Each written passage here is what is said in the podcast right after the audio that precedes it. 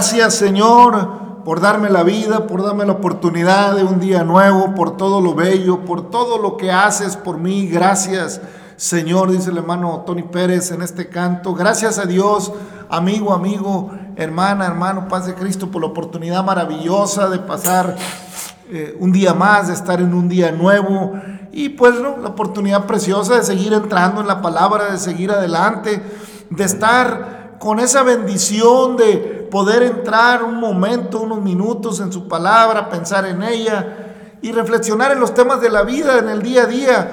Gracias a Dios por todo lo que Él hace, lo que ha hecho y lo que harás. En todo sean dadas gracias a Dios, dice la palabra. Bienvenida, bienvenido, amigo, amiga Hermano, gracias por pasar por aquí, por este podcast. Si estás pasando de casualidad, bueno, danos la oportunidad de, compartir contigo la palabra de Dios desde una perspectiva, pues, sencilla, con un corazón sincero en búsqueda de compartirte, pues, lo que, lo que Dios nos da, lo que hemos sentido. Cada quien comparte las cosas de Dios desde su trinchera, desde su punto desde su vida donde está. Hay muchas maneras de, compartir las cosas de Dios.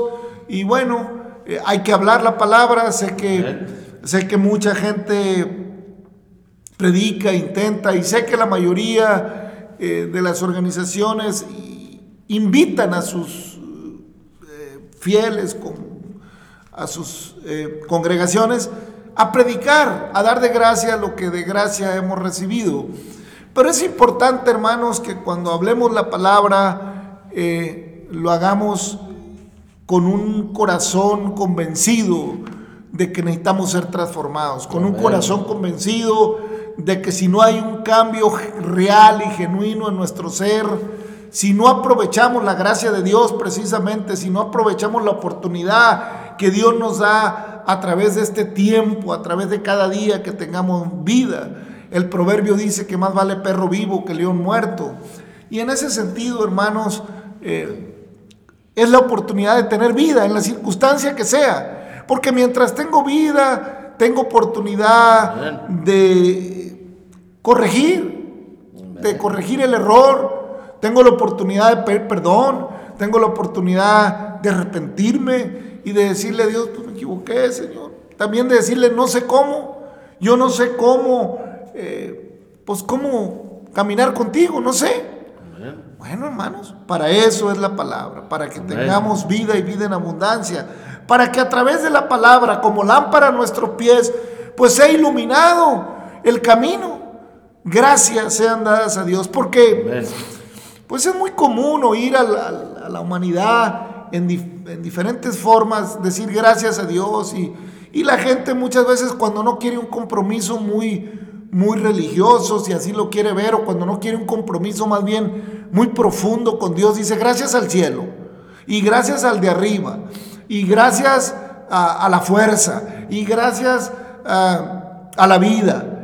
Y, y, la vida, hermanos, ¿cómo que gracias? La vida no es un ente como tal. La vida no es un ente que, diga, yo soy la vida y ahora quiero que hagas esto y que, que no. La vida es un regalo que da el que puede dar. La vida ya por de sí misma es un regalo de parte de Dios. No es como que gracias a la vida, como si la vida eh, fuera algo que se puede ubicar en algún punto. La vida está en nosotros como un regalo.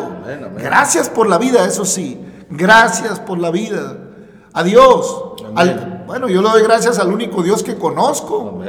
Yo no sé, digo, hay gente que, que procura dar gracias a, Dios o a dioses. Hay muchas maneras de dar gracias. ¿Qué gracias son efectivas? Bueno, en la Biblia hay demasiados ejemplos. Uno de los más conocidos, de los más significativos, es cuando el mismo pueblo de Israel se equivocó y se entregó a, la prostitución religiosa en los tiempos del profeta Elías. Al grado que de plano Elías le dijo, bueno, pues si quieren danzar y quieren azotarse y quieren, pues está bien. Yo, yo los invito a que, a que probemos a Dios. A ver, ¿eh? vamos a hacer un holocausto y amarremos el holocausto y la leña y, el, y orar y el que el el que Dios, el que conteste el Señor descendiendo fuego del cielo y quemando el holocausto, pues ahí está. Amén. Ese, ¿Eh? Ese es. Y bueno, es que así es. Así se batalla. Y, ahorita tocaremos un poquito esa historia. Por lo pronto, hermanos, eh, gracias a Dios por todo lo que Él hace, lo que Él ha hecho y lo que hará. Quiero citar un poquito el libro de Romanos o la carta de Pablo a los Romanos en el capítulo 1, versículo 8 en adelante. Primeramente doy gracias a mi Dios, dice Pablo, y, hace hincapié a mi Dios. ¿Por qué? Porque Pablo sabe que hay muchos dioses para la gente a la que le está hablando. Doy gracias a mi Dios mediante Jesucristo con respecto a todos vosotros, de que vuestra fe se divulga por todo el mundo. Porque testigo me es Dios, a quien sirvo en mi espíritu, en el Evangelio de su Hijo, de que sin cesar hago mención de vosotros siempre en mis oraciones, rogando que de alguna manera tenga al fin, por la voluntad de Dios, un próspero viaje para ir a vosotros. Porque deseo veros para comunicarnos algún don espiritual a fin de que seáis confirmados. Esto es, para ser mutuamente confortados por la fe que es común a vosotros y a mí. Pero no quiero, hermanos, que ignoréis que muchas veces que me he propuesto ir a vosotros, pero hasta ahora he sido estorbado, para tener también entre vosotros algún fruto, como entre los demás gentiles a griegos y a no griegos, a sabios y a no sabios soy deudor. Así que en cuanto a mí, pronto estoy a anunciaros el evangelio, el evangelio, también a vosotros que estáis en Roma, porque no me avergüenzo del evangelio, porque es poder de Dios para salvación a todo aquel que cree, al judío primeramente y también al griego. Porque en el Evangelio la justicia de Dios se revela por fe y para fe, como está escrito, mas el justo por la fe vivirá. Porque la ira de Dios se revela desde el cielo contra toda impiedad e injusticia de los hombres que detienen con injusticia la verdad, porque lo que a Dios se conoce les es manifiesto. Porque lo que de Dios se conoce les es manifiesto, pues Dios se los manifestó. Porque las cosas invisibles de Él, su eterno poder y deidad, se hacen claramente visibles desde la creación del mundo, siendo entendidas por medio de las cosas hechas, de modo que no tienen excusa. Pues habiendo conocido a Dios, no le glorificaron como a Dios ni le dieron gracias, sino que se envanecieron en sus, en sus razonamientos y su necio corazón fue entenebrecido. Profesando ser sabios, se hicieron necios y cambiaron la gloria del Dios incorruptible en semejanza de imagen de hombre corruptible, de aves, de cuadrúpedos y de reptiles. Por lo cual también Dios los entregó a la inmundicia en la concupiscencia de sus corazones, de modo que deshonraron entre sí sus propios cuerpos, ya que cambiaron la verdad de Dios por la mentira, honrando y dando culto a las criaturas antes que al Creador, el cual es bendito por los siglos. Amén. Y ahí me detengo. Hasta ahí, hermano. Pablo no cabe duda que es un cirujano, hermano. Pablo es un cirujano para hablar el Evangelio. Es tan preciso, Pablo, y, profundo, hermano. ¿Eh? De manera que para Pablo no hay excusa, hermanos. A Pablo le queda muy claro, porque dice que la creación mismo da testimonio, que no hay excusa para nadie. Así que de acuerdo a las palabras del apóstol a los romanos, que son gentiles, les, les habla muy claro. ¿Eh? No me imagino a Pablo en este tiempo hablándole a Roma, porque aquí les habló a los romanos, imagínense lo que les diría ahora. porque este consejo lo tiraron a la basura? ¿Eh? Porque hicieron de ellos mismos, de los apóstoles, imágenes, imagínense nada más. En fin, no vamos a entrar en tantas situaciones que Pablo explica muy claro. Dice, yo no me avergüenzo del Evangelio, dice Pablo, es poder de Dios para salvación al judío, primeramente y también al griego. Porque el Evangelio, en el Evangelio la justicia de Dios se revela por fe y para fe, como está escrito, el justo por la fe virá. Y la fe es la certeza de lo que se espera y la convicción de lo que no se ve, porque lo se ve, ¿para qué esperarlo? También lo dice la palabra. Y dice, ¿por qué viene la ira de Dios? Dice Pablo. Es que la ira de Dios se revela desde el cielo contra la impiedad e injusticia de los hombres que detienen con injusticia la verdad. Cuidado, hermanos, cuando detenemos o cuando no hablamos la verdad conforme está escrita. Amén.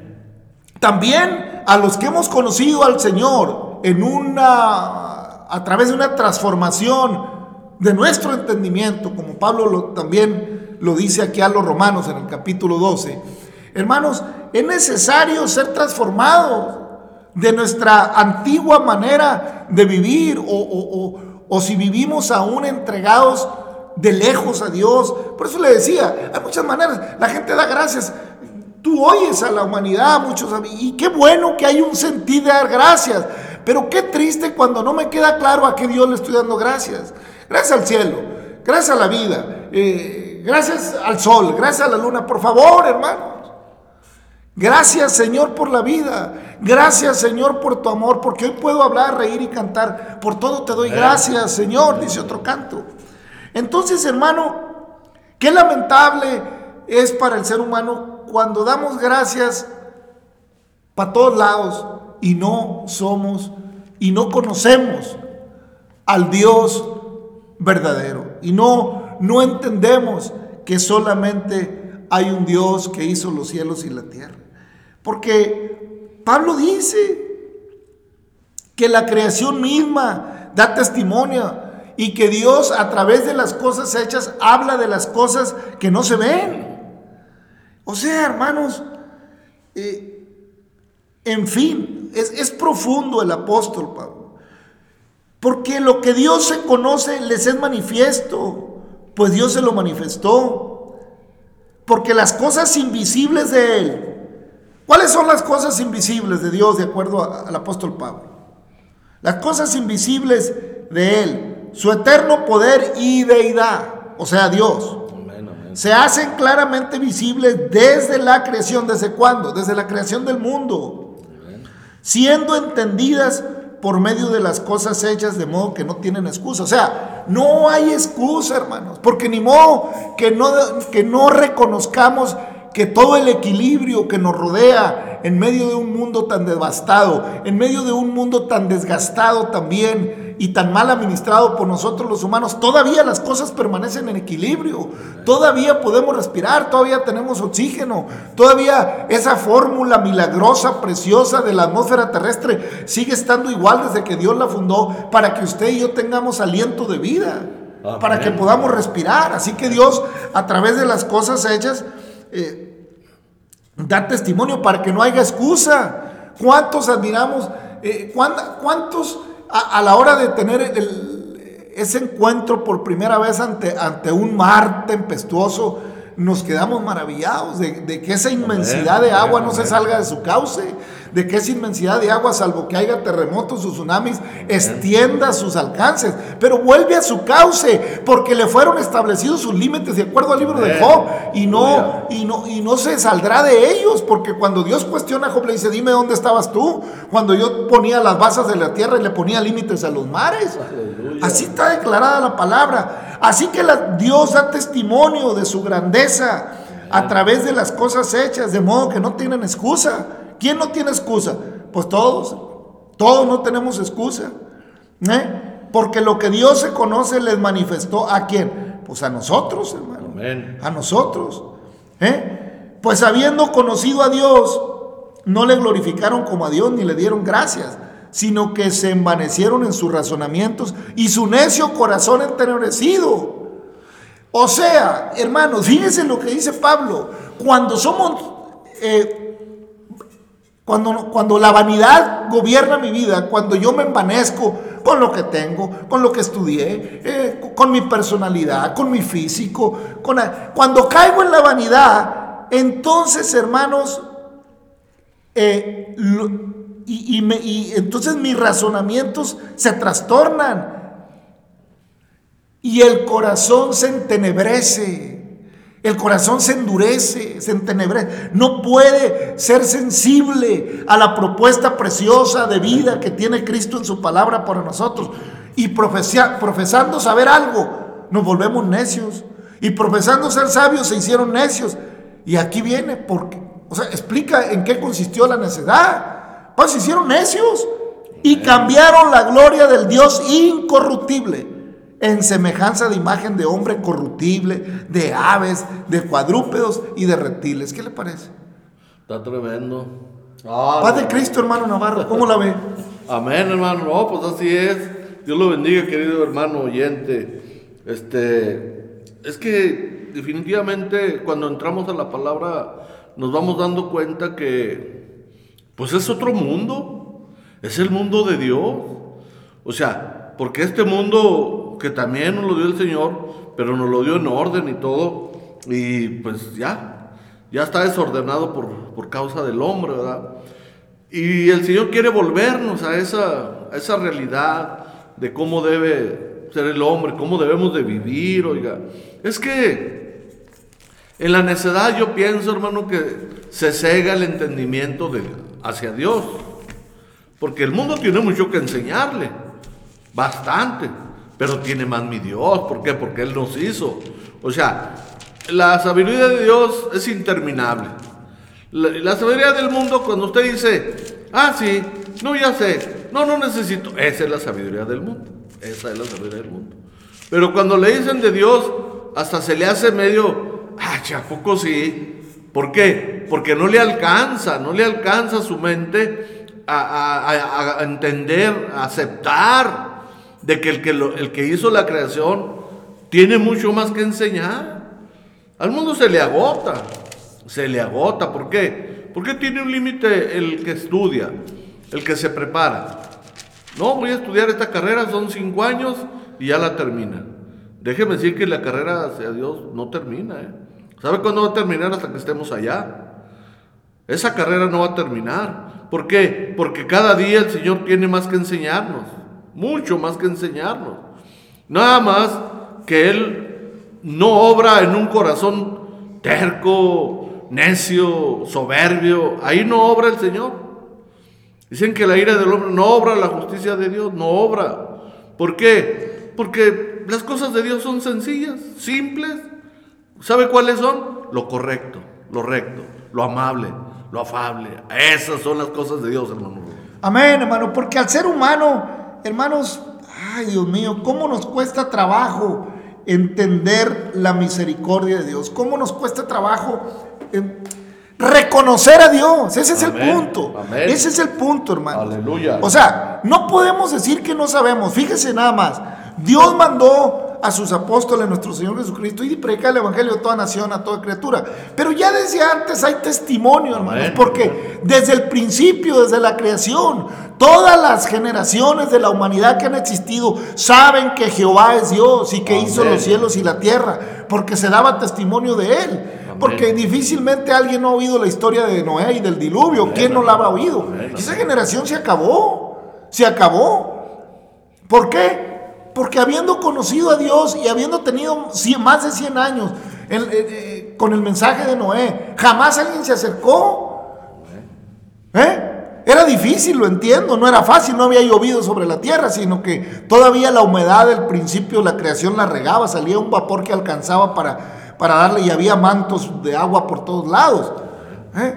Está bien, yo, yo creo, o sea, así lo, da testimonio también la ciencia, en, en la historia de la, que la ciencia misma hace de la formación de la tierra, en fin, Eh, hermano, pero el punto es que habiendo conocido a Dios no le demos la honra y la gloria, sino que profesando saber algo nos hagamos necios. Eso es lo lamentable.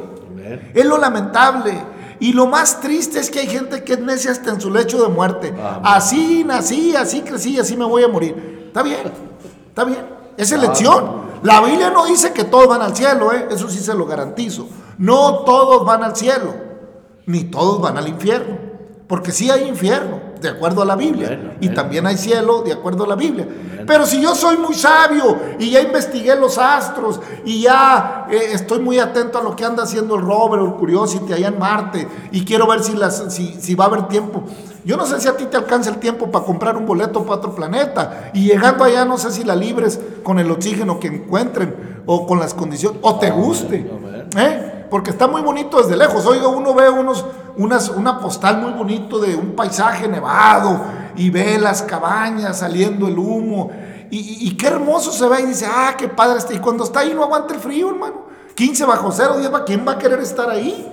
Oye, los que están allá 10 bajo cero quieren estar en las playas eh, tropicales, quieren venirse a las playas mexicanas o a las playas de Costa Rica o del mundo, a donde hay trópico. Oiga, porque está, y uno, y está, ah, qué padre la nieve. Oiga, hermanos, nomás el que no ha estado ahí a 10 bajo cero, le digo. ¿eh? Entonces, ah, así es, vemos, y qué bonito estar allá. Hermanos, la realidad es que lo más hermoso, todo lo hace Dios para que entendamos su grandeza. Imagínense si fuera puro frío, imagínense si fuera puro calor. No, Dios establece las estaciones, establece todas las cosas, para que a través de las cosas hechas nosotros entendamos que hay un Dios verdadero que hizo toda la creación, que lo veo en la risa de un niño cuando va pasando, al oír el bramido del mar que me dice cantando que hay un Dios verdadero que hizo toda la creación. Aleluya, ¿Eh? amén, amén. Bueno, pues así es el Señor, hermano. Da testimonio de sí mismo. Pero pues dice el apóstol, pero prefirieron, prefirieron trastornarse y convertir eh, la gracia, el regalo de Dios, y le dieron la honra a las criaturas y se hicieron imágenes de humanos, de cuadrúpedos, de reptiles. Hermanos, yo creo que usted esa historia la conoce y la conoce de sobra. De sobra. Y hasta la fecha, hasta la fecha. Ya no le vamos a dar vueltas a eso, cabrón. Es, es, estar volteando la tortilla, hermano. ¿Eh? Hasta que se queme. Entonces, mejor, hay que entender el periodo de gracia. Te doy gracias, Señor, por este día. Hay que saber dar gracias a Dios. ¿A cuál Dios? Nomás hay un Dios. Amén. Y aunque no nos guste y no le guste a mucha gente, es el Dios de los judíos. Amén. Es el Dios de los judíos. Amén, Señor eligió a, Abraham y a Jacob. Ah. es el Dios de los Ese es el Dios. No, bueno, al menos el Dios del que habla la Biblia es el Dios de los judíos. Es el Dios de Abraham, de Isaac, de Jacob. Este es el Dios del que habla la Biblia. Yo no conozco otro Dios. Ese Dios fue el que transformó mi corazón. Ese Dios fue el que me, me, dio vida juntamente con Él. Ese Dios fue el que se humanó y en la condición de hombre como hijo de Dios fue y pagó el precio, el cordero que quita el pecado del mundo. Y yo le creí y le creí y comprendí que necesitaba ser transformado y fui transformado. Aquí está el viejo hombre, pero al viejo hombre lo sujeta el entendimiento precioso que Dios nos da a través de su palabra y de su espíritu para no andar como errando. Para no andar errando alabado y glorificado sea el nombre. Por eso, hermanos, le decía, hay una historia en Primera de Reyes, capítulo 18, en el versículo 20, de Elías, el profeta de Israel. Se la leo rápido. Entonces Acab convocó a todos los hijos de Israel y reunió a los profetas en el monte Carmelo. Y acercándose Elías a todo el pueblo dijo, ¿hasta cuándo claudicaréis vosotros entre dos pensamientos? ¿Hasta cuándo? Si Jehová es Dios, seguirle. Y si Baal, y después de él. Y el pueblo no respondió palabra. O sea, indecisos. Ni, o sea, tenían miedo al profeta, pero no querían dejar los ídolos. Y es el pueblo de Israel. ¿eh? Y acercándose Elías a todo el pueblo le dijo eso. Y Elías volvió a decir al pueblo, solo yo he quedado profeta de Jehová, mas de los profetas de Baal hay 450 hombres. Dénsenos pues dos bueyes y escojan ellos uno y córtenlo en pedazos y pónganlo sobre leña, pero no pongan fuego debajo. Y yo prepararé el otro buey y lo pondré sobre leña y ningún fuego pondré debajo Invocad luego vosotros el nombre de vuestros dioses, y yo invocaré el nombre de Jehová. Y el Dios que respondiere por medio de fuego, ese sea Dios. Y todo el pueblo respondió diciendo, bien dicho. Fíjense hermanos, eh, bueno, hay tanto que decir, mejor les sigo leyendo. Invocad luego vosotros el nombre de vuestros dioses y yo invocaré el nombre de Jehová. Y el Dios que respondiere por medio de fuego, ese sea Dios. Y todo el pueblo respondió diciendo, bien dicho. Entonces Elías dijo a los profetas de Baal, escogeos un buey y preparadlo vosotros. Primero pues, que sois los más, e invocad el nombre de vuestros dioses, mas no pongáis fuego debajo. Y ellos tomaron el buey que se les fue dado y lo prepararon e invocaron el nombre de Baal desde la mañana hasta el mediodía, diciendo, Baal, respóndenos. Pero no había voz ni quien respondiese, entre tanto ellos andaban saltando cerca del altar que habían hecho. Y aconteció que al mediodía que Elías se burlaba de ellos diciendo, gritad en alta voz porque Dios es, quizá está meditando, tiene algún trabajo o va de camino, tal vez duerme y hay que despertarle. Y ellos clamaban a grandes voces y se sajaban con cuchillos y con lancetas conforme a su costumbre hasta chorrear la sangre sobre ellos. Pasó el mediodía y ellos siguieron gritando frenéticamente hasta la hora de ofrecer el sacrificio, pero no hubo ninguna voz ni quien respondiese ni escuchase. Entonces dijo Elías a todo el pueblo, acercaos a mí. Y todo el pueblo se acercó y él arregló el altar de Jehová que estaba arruinado. Y tomando Elías doce piedras conforme al número de las tribus de los hijos de Jacob, al cual había sido dada palabra de Jehová diciendo, Israel será tu nombre. Edificó con las piedras en el altar el nombre en el nombre de Jehová. Después hizo una zanja alrededor del altar en que cupieran dos medidas de grano. Preparó luego leña y cortó el buey en pedazos y lo puso sobre la leña. Y dijo, llenad cuatro cántaros de agua y derramadla sobre el holocausto, sobre la leña. Y dijo, hacerlo otra vez. Y otra vez lo hicieron. Dijo aún, hacerlo la tercera vez y lo hicieron la tercera vez. De manera que el agua corría alrededor del altar y también se había llenado de agua la zanja. Cuando llegó la hora de ofrecer el holocausto, se acercó el profeta y dijo, Jehová, Dios de Abraham, de Isaac y de Israel, sea hoy manifiesto que tú eres Dios de Israel y que yo soy tu siervo y que por mandato tuyo he hecho todas estas cosas.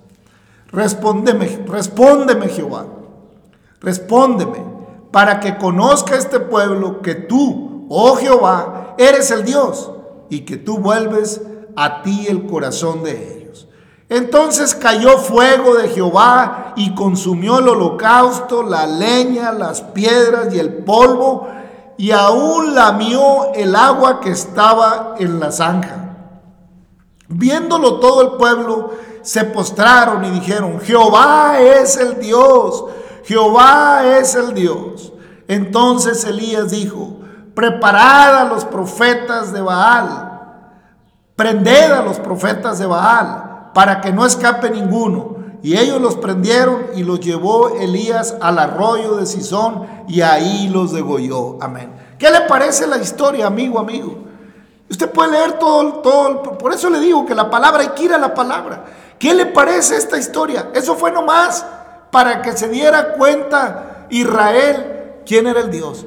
Un pueblo que estaba lleno de testimonio de Dios. Dígame qué pueblo tenía más testimonio de que Jehová es Dios. Después de salir de Egipto y después de todas las historias de Abraham y después de todas las bendiciones en el desierto y después de conquistar Canaán, todavía necesitaban más pruebas de que Dios es Dios. Qué lamentable es cuando se hace necio el corazón, hermano. Qué lamentable es cuando el corazón, a eso se refiere el apóstol Pablo. A eso, a que se entenebrece el corazón y se hicieron imágenes.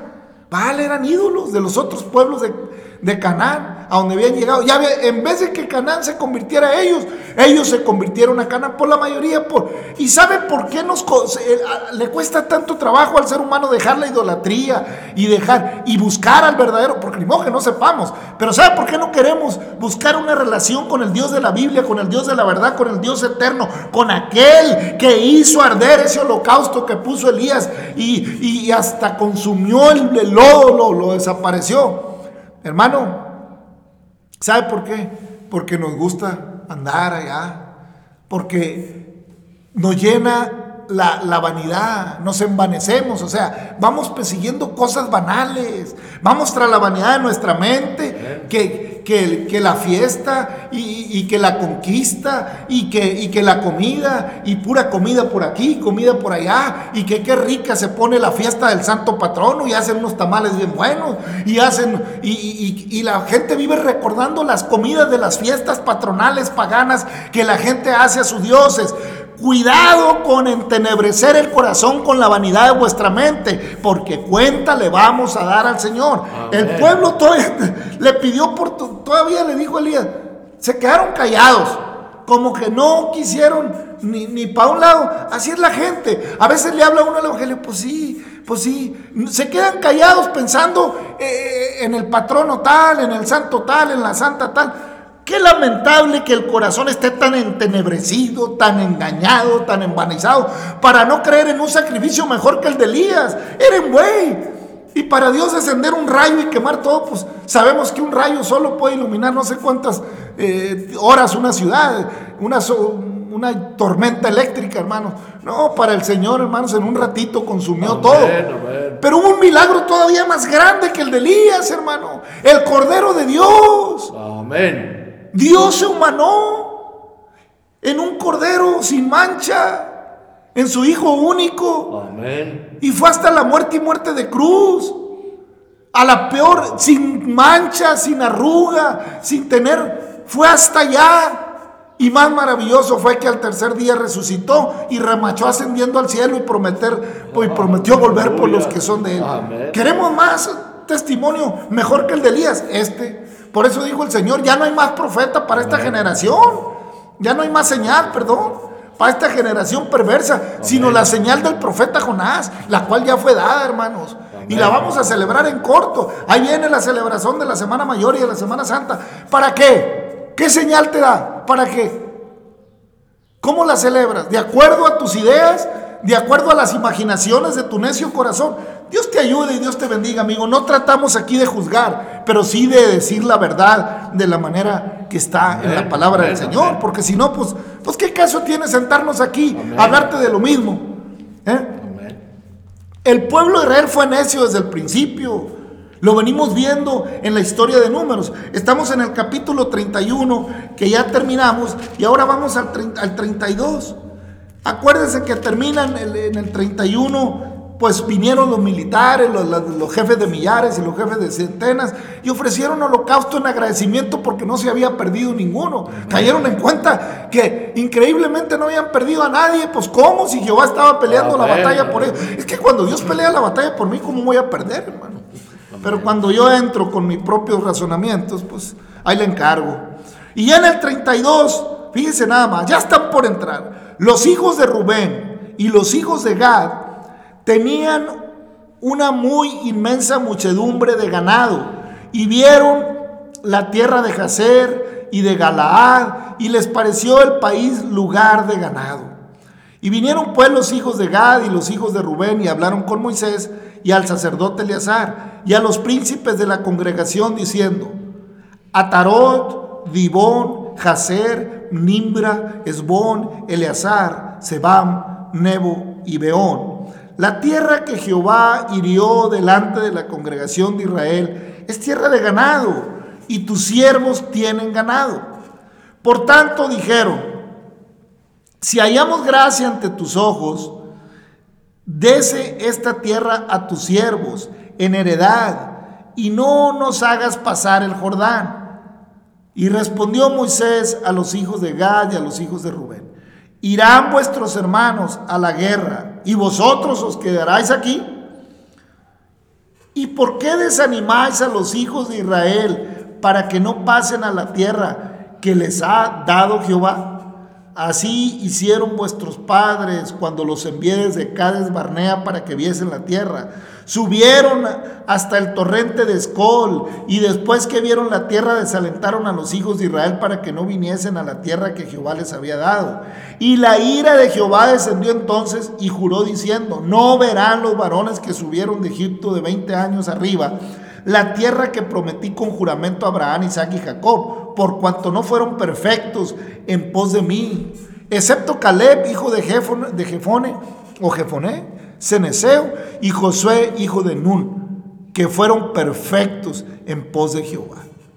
Y la ira de Jehová se encendió contra Israel y los hizo andar errantes 40 años por el desierto hasta que fue acabada toda aquella generación que había hecho mal delante de Jehová. He aquí, vosotros habéis sucedido en lugar de vuestros padres, prole de hombres pecadores, para añadir aún a la ira de Jehová contra Israel. Si os volvieseis, si os volvieseis de en pos de él, él volverá otra vez a dejarlos en el desierto y destruiréis a todo el pueblo. Entonces ellos vinieron a Moisés y dijeron, edificaremos aquí majadas para nuestro ganado y ciudades para nuestros niños, y nosotros nos armaremos e iremos con diligencia delante de los hijos de Israel hasta que los metamos en su lugar y nuestros niños quedarán en ciudades fortificadas a causa de los moradores del país.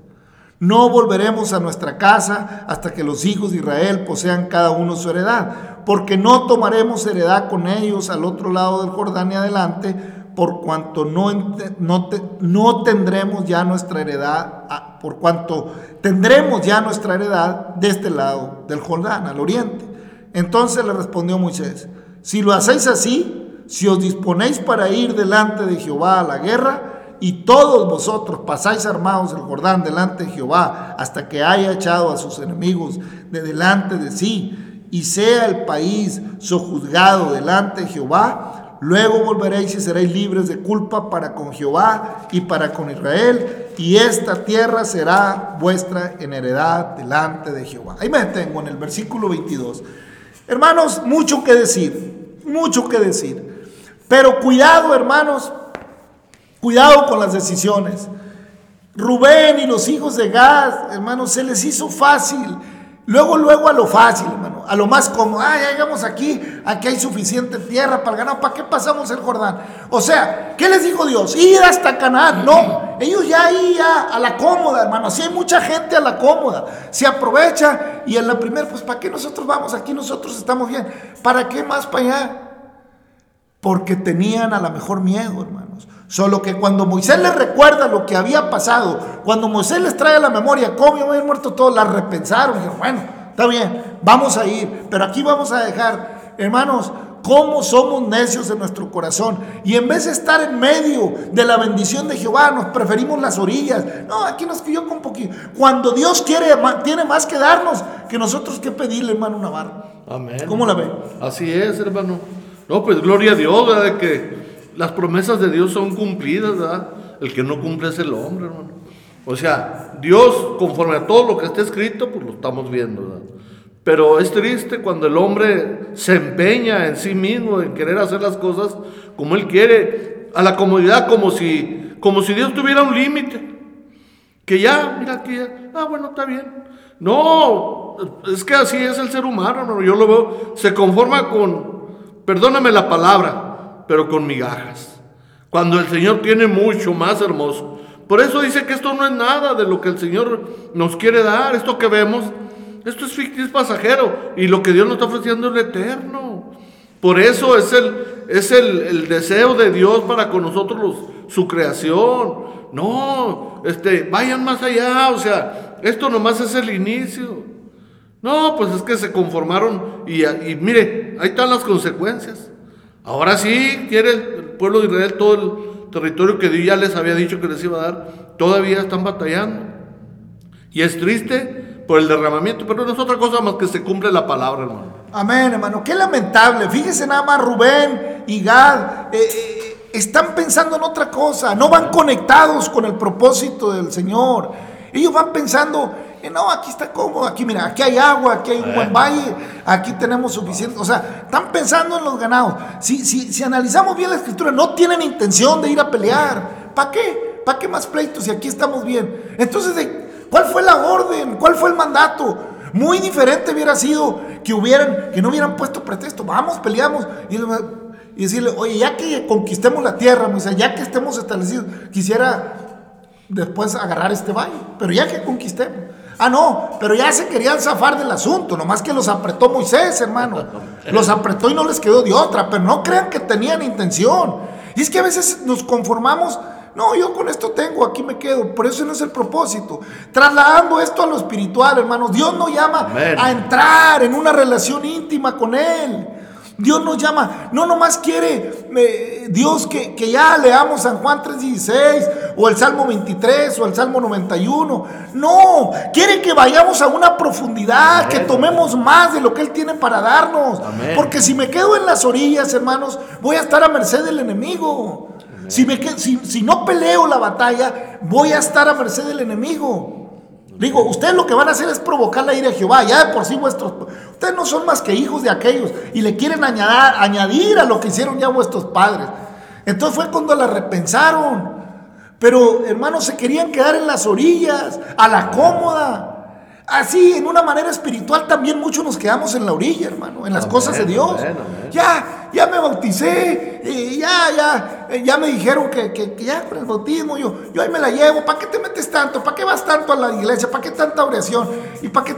Ay, nomás llévatela tú, tú acá. ¿Te quieres quedar en la orilla? Siguiendo a la. Eh, yéndole para adentro con el Señor, le batalla. Imagínense en la orilla, hermano. Para que después venga el enemigo, te rodee y ni para dónde te hagas.